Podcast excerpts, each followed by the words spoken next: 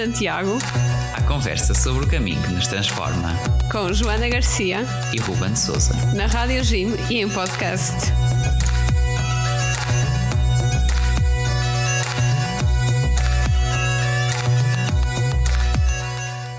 Olá, sejam bem-vindos ao Queijo de Santiago, o nosso podcast e programa na Rádio Jim sobre o caminho de Santiago.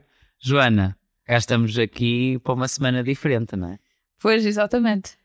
Uma semana diferente é que até tínhamos um episódio todo já na gaveta, preparadinho, para emitir dia 7 de janeiro, não é? Assim, Joana? Exatamente. Nós, E vai ser um episódio incrível. exato, nós tínhamos combinado fazer aquela pausa e depois voltávamos e depois voltarmos com mais um episódio. com dois ou três, dependendo do ponto de vista convidados, vocês vão poder ouvir em breve. Mas entretanto aconteceu algo que nos fez sentir chamados a, eh, pronto, a alterar os planos.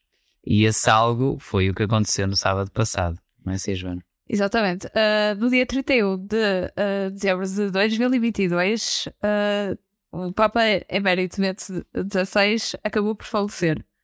Exato, é um Papa que esteve à frente da Igreja Católica durante oito anos, 2005 a 2013, e que há vários motivos que nos levaram aqui a querer eh, que achar que fazia todo o sentido este que, para, como nós chamamos do título do nosso episódio, é o peregrino da fé e da razão, que esteve em Santiago Compostela, de lhes dedicarmos aqui um dos nossos episódios. Então, Joana, queres contar aqui um lembrar um bocadinho sobre quem foi o Papa Bento XVI e o porquê de- da sua ligação também, podemos Ok. dizer, a Santiago? Uh, no seu último ato público, como líder da Igreja, ele afirmou que não seria mais Papa, mas seria apenas um peregrino que começa a última etapa da sua peregrinação na Terra. Foi o último Papa a, visi- a visitar Santiago de Compostela numa viagem apostólica em uh, novembro de 2010, no contexto jacobeu desse ano. Os discursos e a homilia uh, em Santiago de Compostela, os que, uh, os que foram feitos, uh, são alguns temas que vale a pena refletir, que são precisamente acerca da fé e da razão. Exatamente. Então, o Papa Bento XVI esteve em Santiago, nós tivemos agora o Chacobeu 2021-2022, no anterior a Santiago recebeu o Papa, que era o Papa Bento XVI, e vamos então aqui fazer aqui um bocadinho daquilo que este homem notável, este intelectual de, de que tão, tão reconhecido pela qualidade dos seus textos e pela sua qualidade da sua reflexão, gostaria que nós estivéssemos a fazer neste momento, que é refletir sobre as palavras que ele nos deixou lá em Santiago. Ah, fez este ano 12 anos, fez no ano que terminou há alguns dias. Exatamente. Uh, Um homem que estavas a falar aí, esta expressão dele, peregrino, Joana. Há bocadinho que estavas a comentar, ah, assim, em off, antes deste episódio. É notável que alguém se deixe de ser um poderoso, passa a ser um peregrino, não é? E o que é que ele fez de diferente? foi o único Papa em 600 anos a renunciar o seu cargo. Isso é algo. Como é, como é que eu hei de explicar? É algo. Inesperado? Inesper... Inesperado, sim, que na altura É acabou. o que fazem os políticos. Pois, isso é outra história. Sim. É verdade. A gente agarrada ao poder vemos a toda a hora por aí. Exatamente, foi no fundo o único Papa, lá está, que teve a coragem de o fazer e que admitiu, no fundo, ah, que não estava que não, que não estava mentalmente, nem mentalmente, nem fisicamente, nem espiritualmente bem para ter esse cargo. E isso foi ah, de uma humildade enorme que não se vê nada hoje em dia. Sem dúvida. E nós aqui também, na nossa humildade, podíamos trazer aqui algum super guru para refletir estes temas, mas o que nós vamos fazer é, nós os dois, pegar aqui em alguns textos do Papa, então, de, eh, em Santiago, e vamos falar sobre eles, não é assim, Joana? Como é que a gente vai organizar isto? Então, para dar se calhar um bocado de contexto que não referimos, não referimos há um bocado, eh, nós estamos a gravar isto no dia 4 de janeiro, porque pronto, foi assim uma coisa um bocado inesperada. E eh, no dia 5, eh, que é amanhã, vai ocorrer o seu funeral. E eh, no fundo, aquilo que nós vamos fazer é eh, analisar e refletir um bocado sobre um discurso e homilia feito por ele em Santiago de Compostela, que que se trata precisamente, lá está, de ser o peregrino da fé e da razão. Vamos lá então, tentar sobre estas coisas difíceis. Vai haver aqui momentos em que vamos gaguejar, mas com, com a graça deste tudo há de correr bem. Exatamente, vamos a isso, Ruben. E agora vamos a apresentar o primeiro certo. Ser sementes de esperança. É isto que, no segredo do coração, sabendo-o explicitamente ou sem ser capazes de o expressar com palavras, vivem tantos peregrinos que caminham até Santiago de Compostela para abraçar o apóstolo. O cansaço de andar, a variedade das paisagens, o encontro com pessoas de outras nacionalidades abrem-nos ao mais profundo e comum que une os seres humanos. Pessoas em busca, necessitadas de verdade e de beleza, de uma experiência de graça, de caridade e de paz, de perdão e de redenção. E no mais profundo de todos os homens ressoam a presença de Deus e a ação do Espírito Santo. Deus está ou não presente no mais profundo de todos os homens? É uma questão assim polémica, nem todos concordarão, há posições muito diferentes em várias religiões. Então, uh, esta, esta questão para mim é lá está muito complexa, porque eu às vezes penso, há pessoas que estão más, pronto, que uh, como é que é possível ter Deus Deus alguns dentro delas, sendo que Deus supostamente é uma pessoa pronto, é um Deus tão bom e tão. Uh... Sim, quer o bem de todos, não é? E quer o bem, e quer o bem de é todos, exatamente. É educado a acreditar, pelo menos quem, quem cresce aqui para estes lados e de raiz cristã. Não é fácil de, de compreender por vezes uh, essa. vá. ausência de, pelo menos a gente olha para aquilo e então, mas onde é que Deus está ali naquela pessoa que está a fazer tanto mal ao mundo? E temos casos uh, bons chocantes na história. Exatamente. Por acaso estou, uh, estou a lembrar de uma conversa que eu tive com uma colega minha há uns tempos que ela não acredita em Deus, no entanto, acredita que o Deus, pronto, não é aquela pessoa, ah, não sei que está sempre a olhar para nós e uh, essa história, mas acredita que ele é uma espécie de energia dentro das pessoas que, uh, no fundo, acaba por fazer com que eles essas pessoas acabem por uh, praticar boas, boas ações, espalhar o bem pela humanidade, que se calhar no fundo é aquilo que nós, que nós por exemplo, enquanto cristãos, somos chamados a fazer. Sim. seja propriamente. Nomeadamente através da presença do Espírito Santo, não é? que também é uma a força através do qual. Força é uma palavra má, mas todas as palavras são más para falar do Espírito Santo. É uma pessoa, um, uma forma de manifestação de Deus que nos leva a agir segundo o bem, a segundo a sua vontade, não é? Uh, é assim, bom, é verdade que há pessoas onde Deus rejeitam Deus, Deus fez-nos livres para o rejeitar, diz-nos a, a, o catecismo da Igreja Católica, não é? Mas nós olhamos para a realidade e vemos que toda a gente gosta de viver, não é? Nós temos Sim. esta Acho que ninguém quer morrer, pelo menos pessoas saudáveis, pessoas no, no vigor da vida, sabem casos de grande sofrimento. E a vida é uma coisa boa. E quando nós vamos fazer o caminho de Santiago, isto era algo que falava aqui o Papa Bento XVI. Nós olhamos para a natureza, para as maravilhas do mundo, para a beleza uh, das árvores, de, das paisagens, de, dos edifícios, bom, daquela Catedral de Santiago e de tantos, tantos, tantos outros, uh, que epá, o mundo é tão bom, uh, a vida está tão cheia de coisas boas, mesmo no dia a dia. É que tudo surgiu a nossa assim. família, o nome da nossa Sim. família. Parece tudo feito de propósito, demasiado bom para ser meramente o fruto de acasos que vêm de evolução aleatória de ser humano. Por acaso, muitas vezes dou por, mim, dou por mim a pensar nisso, porque lá está, há um equilíbrio perfeito, porque para que os seres humanos possam habitar no planeta Terra e é impossível assim que eu acredito uma teoria assim seja capaz de, de explicar esta perfeição toda, na fundo. Pois, as probabilidades eram para muitos demasiado baixas. Disto ser tão bom e tão compreensível e... Exatamente, e se formos a reparar, no fundo, uh, os seres humanos sempre tiveram um bocado a fé dentro de si, sempre de, desde os começos da história que a religião esteve presente. Foi literalmente a primeira forma de conhecimento do ser humano. Uhum. Sem dúvida. E hoje em dia nós vemos, vá, uma certa descrença. Há vários motivos que podem explicar isso. Nós devemos ter tempo para falar disso mais daqui a um bocado. Uh, mas a, a verdade é que.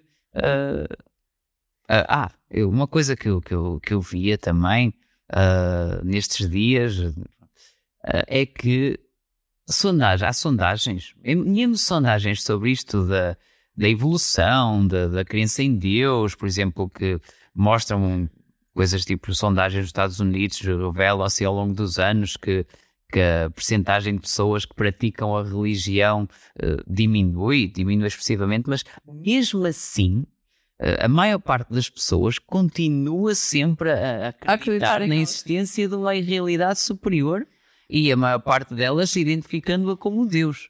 Portanto, mesmo que possam achar isso pouco importante, uh, a verdade é que há uma percepção que ah, ah Deus é algo, algo... Que, que, dá sentido ao mundo, não é? Eu, por acaso, uh, durante as aulas, por acaso, acaba-se por, por falar, sim, uh, sobre o assunto. Uh, porque, pronto, às vezes estamos a analisar textos, etc. E chegamos a uma conclusão, por exemplo, que o ser humano quase que precisa de algo a que se agarrar quando as coisas estão mal. Porque, no fundo, acabamos por perder, por, por perder o nosso sentido. Ou caso não acreditemos em Deus, há sempre aquela história do destino, do tipo, ai, foi, foi o destino que, que fez isto, e ai, foi o destino que fez aquilo. Há sempre ali alguma coisa, às vezes por mais que acreditemos que não. Sim, de facto, aquilo que nos diz Bento XVI é que isso tudo são modos de, de Deus e da presença do Espírito Santo agir em, em cada um de nós. Uh, lá está, nós aqui podemos, vamos explorar aqui um pouco mais disto, uh, mas se calhar agora, Joana, uh, talvez seja a hora então de avançar mais um bocadinho aqui para, para um texto também do Papa Bento XVI, que ele disse em Santiago, sobre aquilo que é, continuando aqui ligado a esta realidade da peregrinação, o que é que é o peregrinar? Vamos a isso? Vamos a isso. O uh, texto que vamos analisar agora é aliás, faz parte dos discursos que ele fez na, na, sua chegada à Catedral de Santiago de Compostela, onde foi rezar, e uh, aqui ele, no fundo, pensa acerca do que é peregrinar. Peregrinar não é simplesmente visitar um lugar qualquer para admirar os seus tesouros da natureza, arte e história. Peregrinar significa, aliás, sair de nós mesmos para ir ao encontro de Deus, lá onde Ele se manifestou, onde a graça divina se mostrou com particular esplendor e produziu abundantes frutos de conversão e de santidade entre os crentes. A fé está ou não na essência da peregrinação? Uma questão delicada, delicada, uh, porque nós aqui neste programa o que é que nós temos sempre feito? É assim, nós tentamos manter uma posição assim um bocado relativista, não é? Uh, não ver só se calhar do lado de uma perspectiva muito cristã, mas também ver. Relativista, relativista. Lá, uh, no sentido todas as motivações, isto é a nossa, a nossa perspectiva é que todas as motivações, e que podem ser variadíssimas para fazer o caminho de Santiago, são válidas, Exatamente. são boas, são louváveis, são são extraordinários. É, era no fundo isso a que eu queria referir quando usei a palavra relativista. Eu estava a pensar noutra coisa, pronto. Uh, eu acho no fundo, podemos não ter propriamente a fé em Deus, no entanto, se calhar até temos a fé de lá chegar. É, no fundo, ainda continua, continua lá a estar. Sim, está. Uh, Aqui, se calhar, tentando ler o que o Papa Bento XVI dizia, primeiro vem, tem a ver com a raiz histórica, não é? Porque, historicamente, uma peregrinação a, a Santiago, uma peregrinação a, a Jerusalém, a, a Fátima, a grandes lugares da fé, uh, tem a raiz, é um acontecimento uh, de revelação religiosa uh, que aconteceu naquele lugar. E, então, e não é uma coisa meramente cristã. Podíamos falar de Meca, podíamos falar de, de outros lugares no mundo, também mais para as espiritualidades orientais. uh, pronto, tem, tem esta gênese histórica na religião.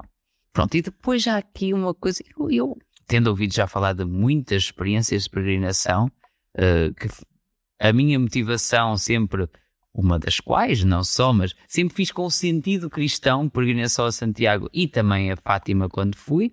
Não foi essa a única motivação de longe, mas sempre estando ela como talvez a principal ou pronto, uma motivação-chave. Uh, mas há algo que me leva a querer, e se calhar isto que o Papa Bento XVI também aqui falava, que é peregrinar com o sentido cristão é, é outro campeonato, no sentido de que há algo que lhe dá uma dimensão extra que, que eu reconheço aqui, por exemplo, mesmo um efeito sobrenatural. E acho que nós até experienciámos um bocadinho disso. Sim. Por exemplo, o que é impressionante é a facilidade com que, quando vamos com o sentido cristão, acho que mais ainda, de repente, pessoas que, que, se conhecem naquele dia, que nunca se conheceram na vida, de repente somos uma família. família exatamente. Uma família com uma união, uma capacidade tipo uma paz, não haver qualquer desentendimento, um sentido comum. Parece que nos pensemos desde sempre quando começamos a fazer um caminho. Exatamente. E no fundo, isto também me leva a pensar, lá está, pronto. Eu, eu às vezes, pronto, posso ir peregrinar até X sítio, mas se calhar já me dá um contexto totalmente diferente se, se eu, em vez de dizer, dizer no fundo, um sítio, estar a peregrinar quase que até Deus, no fundo. Eu acabo por ver peregrinar quase como conhecer melhor Deus, através de uma, de uma perspectiva quase mais visual de estar a olhar para as coisas e a observar e a tentar perceber a sua presença, se calhar, nas coisas mais, até mais simples da natureza. Sim, mesmo, mesmo. Então, e, e lá está também. Se tudo é, há aquela imagem. Uh, da Bíblia, que é do, dos discípulos de Emaús, do Deus que caminha conosco, da, da Igreja em caminho. Uh, quase que a peregrinação é uma a metáfora perfeita e, e, e, mesmo, lá está, acaba por ser, podemos ler dessa forma, pelo menos uh, aqueles que temos fé, uh, como um Deus, Deus que está a caminhar connosco, a manifestar-se a nós enquanto caminhamos através das coisas que nos faz viver. E, por exemplo, coisas extraordinárias que eu vi, e, e, se calhar foi isso também um pouquinho que me aconteceu das primeiras, vá, uma ou duas vezes que, que, que fui até Fátima, já lá vão uns anos, que é a facilidade com que pessoas super tímidas, a peregrinar neste, neste contexto e com este sentido, se abrem aos outros. Pessoas que até vão assim, quase que se calhar pouco convencidas de saber se vão gostar daquilo ou não. Sim, porque pronto. Que não estão habituadas a caminhar. Se calhar pessoas mais extrovertidas não percebem isso, mas quando. Uh, por exemplo, isto foi mais ou menos o meu caso quando eu fui a Santiago. Por acaso, te lembro no final alguém ter dito, ah, não sei o que, adorei conhecer-te, não estava à espera que fosse assim tão aberta connosco, porque geralmente és, és sempre super tímida. No fundo, isto que tu estás a dizer acaba por ser verdade, porque também estamos ali dias e dias a caminhar com aquelas pessoas, sabes? E então acaba por haver ali uma abertura para tal. Sim. E até o próprio Deus acho que se acaba por se manifestar na forma como uh, retiramos certas barreiras entre nós ou certas preocupações de uh, coisinhas que não têm, não, não têm importância nenhuma. Não é que seja tudo um mar de rosas, mas. Às vezes ah, preocupamos com coisas. Preocupamos, sem pela, pelas quais não vale a pena preocupar. Mas há uma amizade muito, muito forte entre todos. Acho que ainda é mais assim. E eu já ouvi falar muita gente de, de peregrinações em grupo de um contexto meramente de lazer ou meramente esportivo, acho que com sentido religioso isto faz-se notar de uma forma particular. É verdade. E então aqui, lá está a voltar a lembrar aqui o Papa Bento XVI que nos dizia que é uma experiência, é isto, a peregrinação como uma experiência de encontro com Deus. Apesar de ser um grande teórico, o Papa Bento XVI dizia que o ser cristão não é meramente uma, uma ideia, uma filosofia, é um encontro, um encontro com, com Deus e um encontro com Jesus Cristo. Uh, isto é das, da, uh, não vamos estar aqui a citar, mas é das citações mais bem conhecidas dele, uh, em que ele diz isso, na sua primeira encíclica, e, e eu acho que a peregrinação é, é, é uma das realidades onde, onde isso se, se vê. Exatamente. Vamos agora ler uh, o terceiro texto uh, da sua homilia, dos seus discursos. Roberto, força. Qual é a contribuição da Igreja para a Europa que percorreu no último meio século um caminho rumo a novas configurações e projetos? A sua contribuição centra-se numa realidade decisiva, que Deus existe e que é Ele quem nos deu a vida. Só Ele é que meta infinita que resplandece por trás dos bens, verdades e belezas admiráveis deste mundo.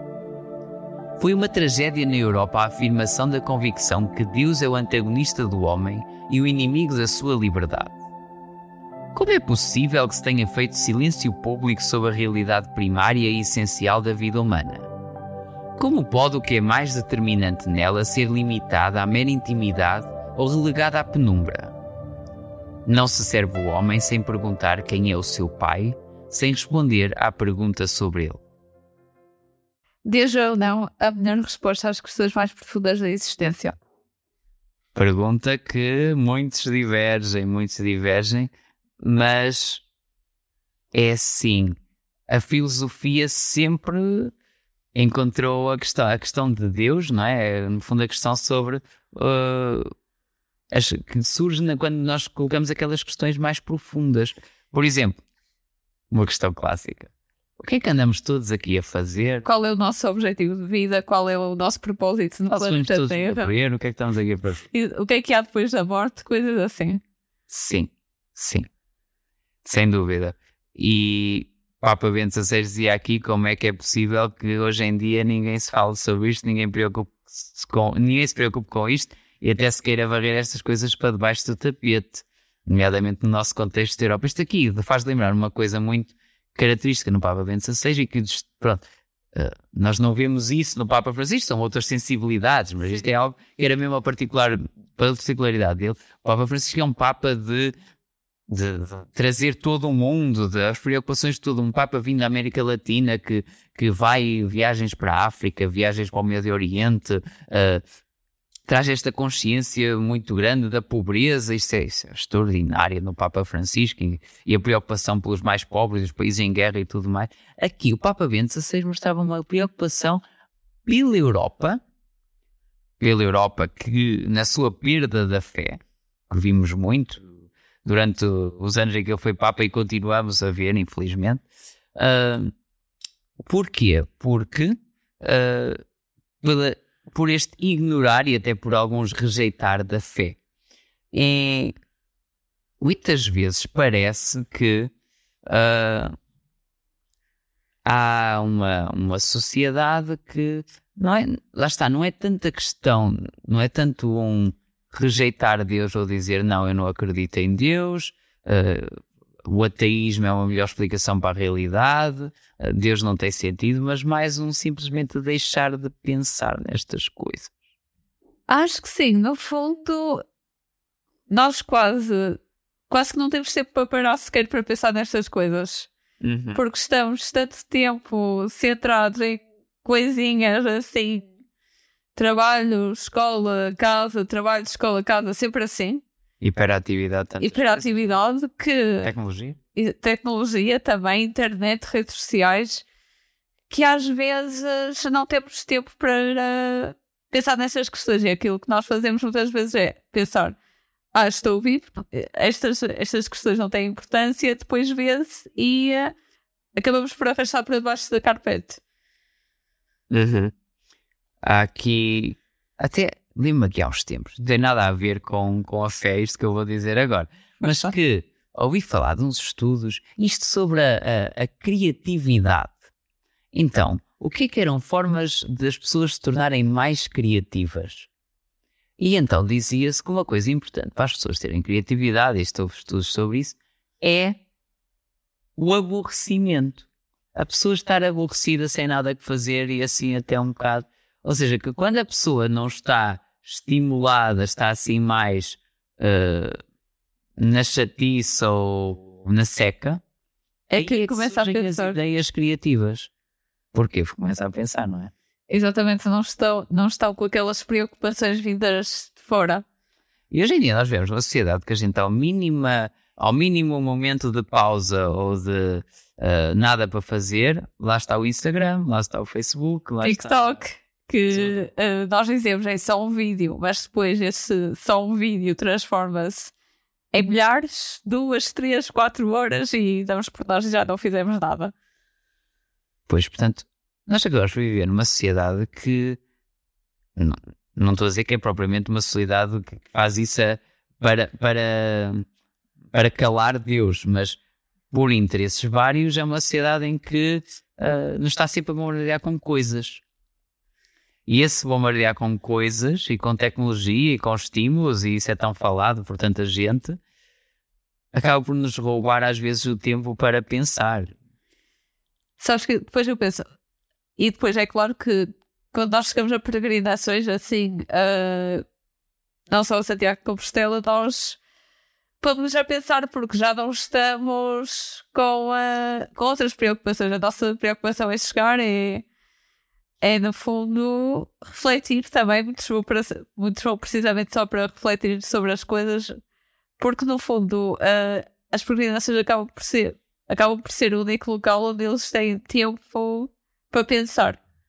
E lá está, não, é, é 100% válido e, e, e racional e tudo mais uma, uma pessoa chegar e, e, dizer ok, eu pensei sobre estas coisas, mas não e, mas não encontro argumentos suficientes para uh, achar que, que, que, a resposta a estas questões, sei lá, da morte, sei lá, do, do porquê de acontecer isto ou aquilo, uh, ou do que é que eu estou aqui a fazer, ou porque é que existe o universo, encontrar a resposta sem Deus, encontrar a resposta no ateísmo. Exatamente, isso, é, isso é, é válido, mas lá está. Às vezes não faz mal nenhum parar para refletir sobre o assunto. Sim, é válido, mas lá está aquilo que falavas no início, que acabam por ser mais os que reconhecem a melhor resposta na existência de uma realidade superior, não é? Sim, no fundo. Porque é a porcentagem maior. Exatamente. E pronto, agora é o Deus cristão, é outro Deus. Bom, isso é um. A, a, Temos a pessoa que há, que há qualquer coisa de, eh, que, não, que não é propriamente humano. Sim. Na fonte. É isso. Exato, exato. Isso, isso é o mais comum e, falando, estamos aqui a falar de Bento XVI, também há que falar destas realidades da fé, da fé cristã Exatamente. e, para mim, pessoalmente, que sou cristão, que sou catequista, uh, olhando para aquilo que aconteceu depois da vida de Jesus, vida de Jesus, isso é uma coisa que é, é aceita generalizadamente pela história, a existência da, da, pessoa de Jesus, homem, não é? Agora, explicar o que aconteceu depois dessa existência de Jesus, a forma como se espalhou o cristianismo sem a sem aquela pessoa de Jesus Cristo ser de facto o Filho de Deus, para mim é muito, muito difícil. Não vamos estar aqui a, a dedicar o episódio a isso, não é esse o objetivo, mas há argumentos fortes para a validade da fé cristã. Uh, e são esses argumentos que o Papa Bento XVI, o homem da fé e da razão, uh, tanto, tanto se batalhou por uma sociedade que os desvalorizava os quase chutava para debaixo do tapete. Ou, ou, aliás, uma coisa que nós ouvimos muito, vamos falar disso a seguir, no, no crescer a seguir, não é? Achar que a ciência desmente a fé. Exatamente. Uh, o texto que nós vamos ler agora, uh, como tu bem disseste, é precisamente sobre este tópico: se a fé e a ciência são ou não compatíveis. Roberto, queres começar?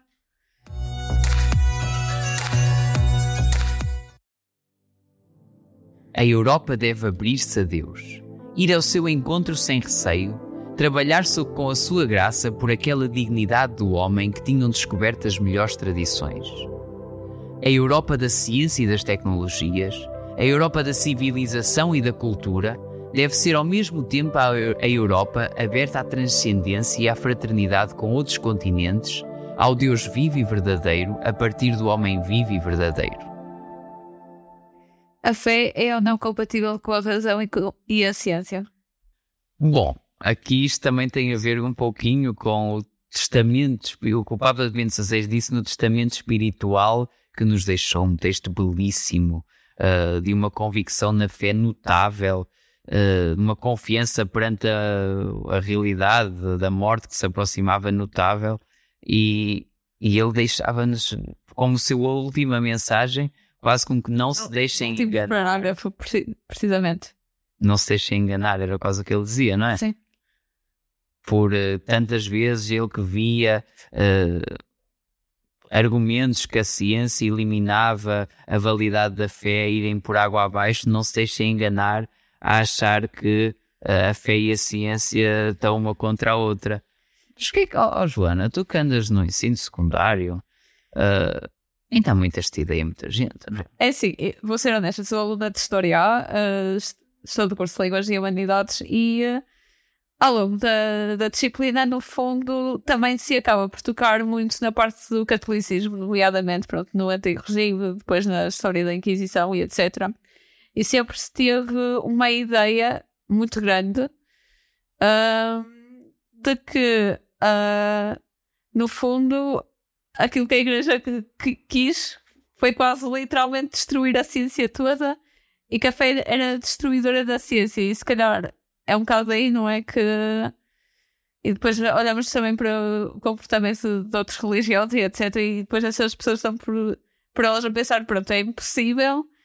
Estas duas coisas não são compatíveis. Mas o engraçado é que o Papa Bento XVI, no fundo, uh, quase que no seu testamento espiritual uh, mostra exatamente o contrário. Es essas duas coisas, no fundo, têm uma aprendizagem mútua e uh, isso é muito bonito de se ver. Alguém, uh, assim, sacerdote, sacerdote, pronto, Papa, a dizer uma coisa destas, porque lá está, acaba por destruir mesmo essa, essa ideia que há bocado acabei de dizer que a fé uh, acaba por querer destruir completamente a ciência e a ciência também querer destruir completamente a fé, porque às vezes também é assim. Sim, falavas de uma coisa que é muito verdade, que foi uh, a fé, a igreja, não é? Que é a guardiã da fé em Cristo, fez tanta asneira, tanta asneira a certo ponto. Há que ser honesto. Sim, completamente. Coisas como uh, a Inquisição, não é? Sim, literalmente, no fundo, todo, eh, todos os cientistas médicos na altura eram acusados de bruxaria e queimados, no fundo, era isso que acontecia. Sim e não, pronto, isso também é um bocado uma. É, é exagerado a percepção disso, num certo sentido, porque também é verdade, não é que não, não, é que não haja essas asneiras, mas também é verdade que a Igreja. Uh, pôs muito. Uh, foi, houve muitos, muitas pessoas do clero começaram a, a fazer ciência a certo ponto da história. Uh, não vou estar agora a dizer o século, mas acho que aí século XVII, XVIII, pronto, pode haver aqui grandes uh, incorreções da minha parte, mas outra história. Uh, mas porquê? Porque a ideia na base era esta.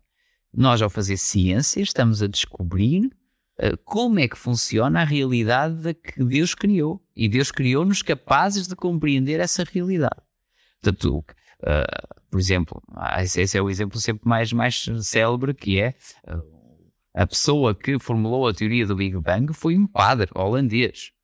Uh, portanto, e, muito, e o Vaticano criou institutos de ciência a certa altura na história, isto é uma coisa que é muito menos conhecida do que as histórias negativas, mas é assim, um bocado assim como tudo. É? Exatamente. Lá está. No fundo, depois estas coisas, as, as partes mais negativas da história acabam sempre por sobressair mais, porque nós somos humanos e temos tendência sempre a olhar muito mais por aí. E uh, lá está, às vezes não. Acabamos por achar que a fé e a ciência não, são compatíveis, mas lá está. Eu acho que tanto um quanto o outro aprendem os dois mutuamente. Sim, e o que é bom, aprendem mutuamente. Isso lá está. Uh, por exemplo, até certa altura, uh, as pessoas diziam uh, que uh, o universo começou, a humanidade começou com o Adão e Eva, uh, foi o, o Adão que foi criado por Deus, depois o homem deu origem à mulher com a Eva e por aí fora, e tudo começou aí. E depois, de repente, descobre-se a teoria da evolução e que nós vimos dos macacos e por aí fora, então uh, a fé está toda errada e, e a ciência está a contradizer a fé. A ciência veio educar a fé.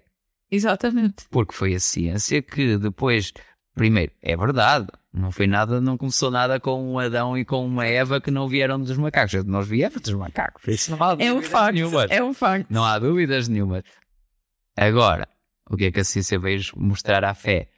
Que aquela história, e depois houve investigação bíblica e tudo mais, e que agora nós compreendemos muito bem que aquilo era uma linguagem metafórica, que era uma, uma comparação. Exatamente, porque nós não fomos. Nosso grande erro, uh, às vezes, enquanto cristãos, é levarmos tudo à letra.